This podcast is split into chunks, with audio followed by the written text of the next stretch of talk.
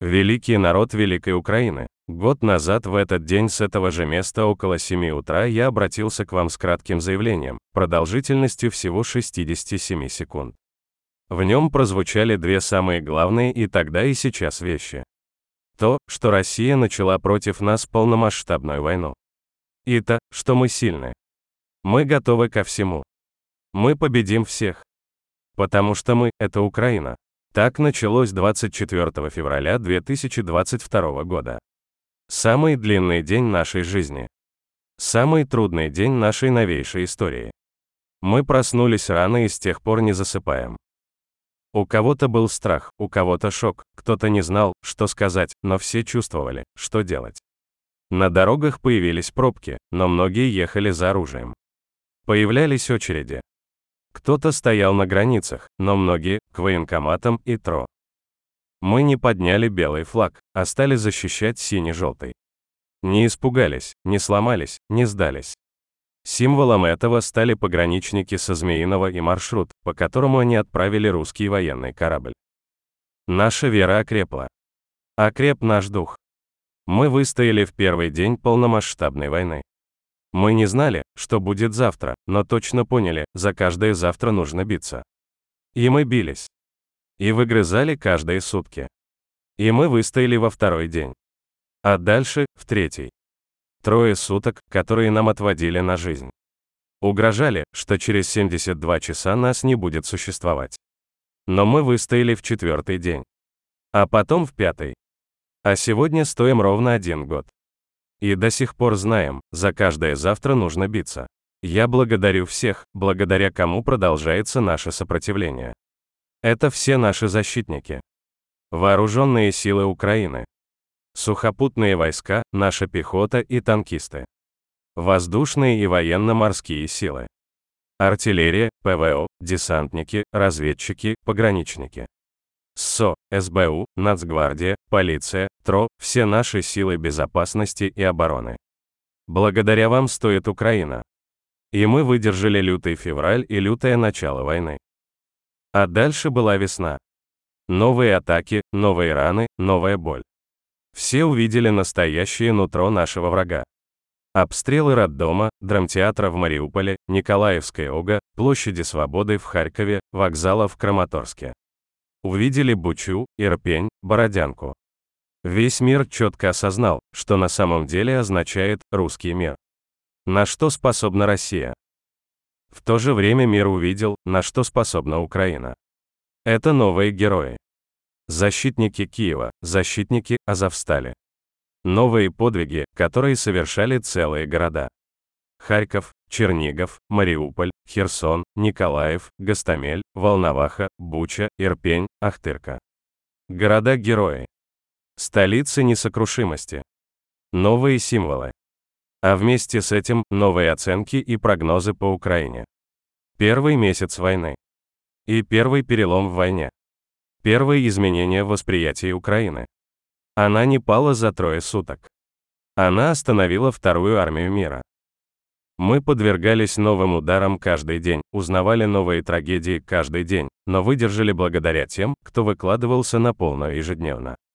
Ради других.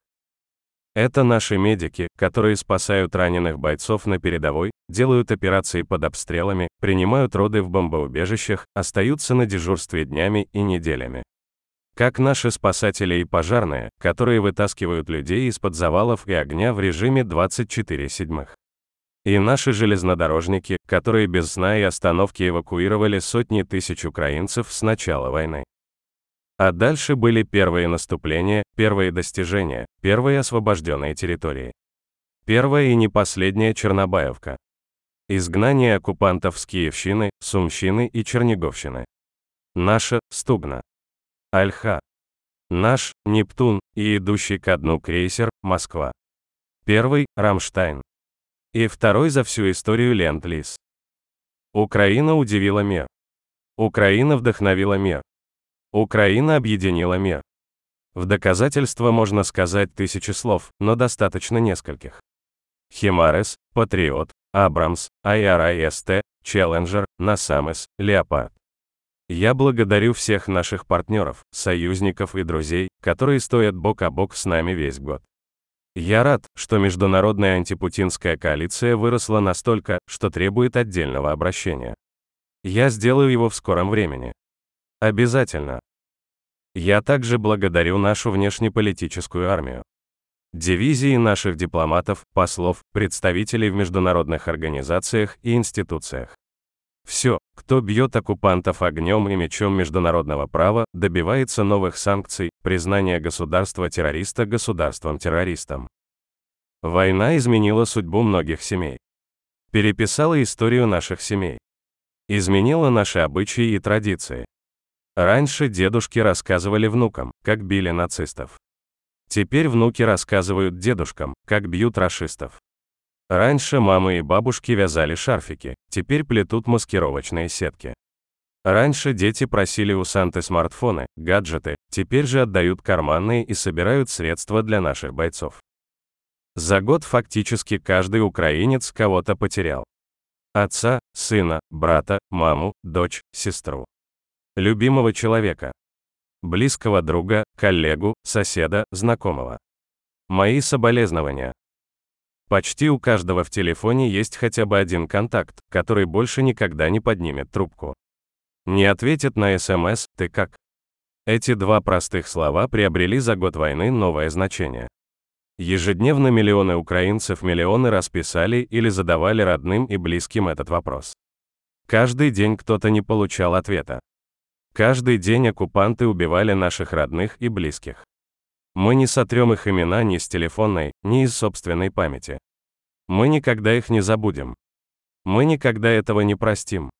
Мы никогда не успокоимся, пока российские убийцы не понесут заслуженное наказание.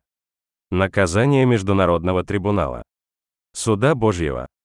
Наших воинов. Или всех их вместе взятых.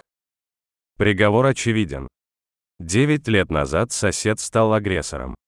Год назад агрессор стал палачом, мародером и террористом. Мы не сомневаемся, что они понесут ответственность. Мы не сомневаемся в том, что нас ждет победа. Летом мы почувствовали это. Мы прошли 100 дней войны. Мы получили статус кандидата в ЕС, вернули Змеиный, услышали первую бавовну в Крыму, увидели салюты на складах оккупанта и Антоновский мост. Август стал первым месяцем, когда оккупанты не взяли ни одного украинского города. Угрозы и ультиматумы о денацификации сменились жестами доброй воли. И мы почувствовали тогда, наша победа неизбежна. Она близка. Она будет. И дальше была осень. И наше контрнаступление. Освобождение Изюма, Балаклеи, Купянска, Лимана, Херсонской области и города Херсона. Мы видели, как люди там встречали наших военных. Как хранили украинский флаг. Как дождались Украины. Я хочу сейчас обратиться к тем, кто все еще ждет. К нашим гражданам, которые сейчас находятся во временной оккупации. Украина не оставила вас, не забыла вас, не отказалась от вас. Так или иначе мы освободим все наши земли. Мы сделаем все, чтобы Украина вернулась. А всем, кто сейчас вынужден находиться за границей, мы сделаем все, чтобы вы вернулись в Украину. Чтобы это стало возможным. Мы будем бороться и возвращать каждого нашего пленного. И это все вместе будет победой. Мы видим ее даже в темноте. Несмотря на постоянные массированные ракетные удары и отключение электроэнергии. Мы видим свет этой победы. В воспоминаниях о первых ощущениях 24 февраля 2022 года люди называют шок, боль, неопределенность. Спустя год после полномасштабного вторжения вера в победу составляет 95%. Главная эмоция, которую мы испытываем, думая об Украине, это гордость. За каждого украинца, каждую украинку. Гордость за нас. Мы стали одной большой армией. Мы стали командой, где кто-то находит, кто-то пакует, кто-то привозит, но все донатят. Я благодарю наших людей, благодарю нашу многомиллионную армию волонтеров и неравнодушных граждан, которые могут собрать и достать все необходимое. Мы стали одним целым. Наши журналисты и медиа единым фронтом воюют против лжи и паники. Мы стали одной семьей. Среди нас больше нет чужих или незнакомых. Украинцы сегодня – это все свои. Украинцы приютили украинцев, открыли свои дома и сердца для тех, кто вынужден был спасаться от войны. Мы выдерживаем все угрозы, обстрелы, кассетные бомбы, крылатые ракеты, дроны камикадзе, блэкаут, холод. Мы сильнее этого. Это был год стойкости, год неравнодушия, год мужества, год боли, год надежды, год выдержки, год единства, год несокрушимости, лютый год несокрушимости. Его главный результат – мы выстояли. Мы не потерпели поражения и сделаем все, чтобы в этом году одержать победу. Слава Украине!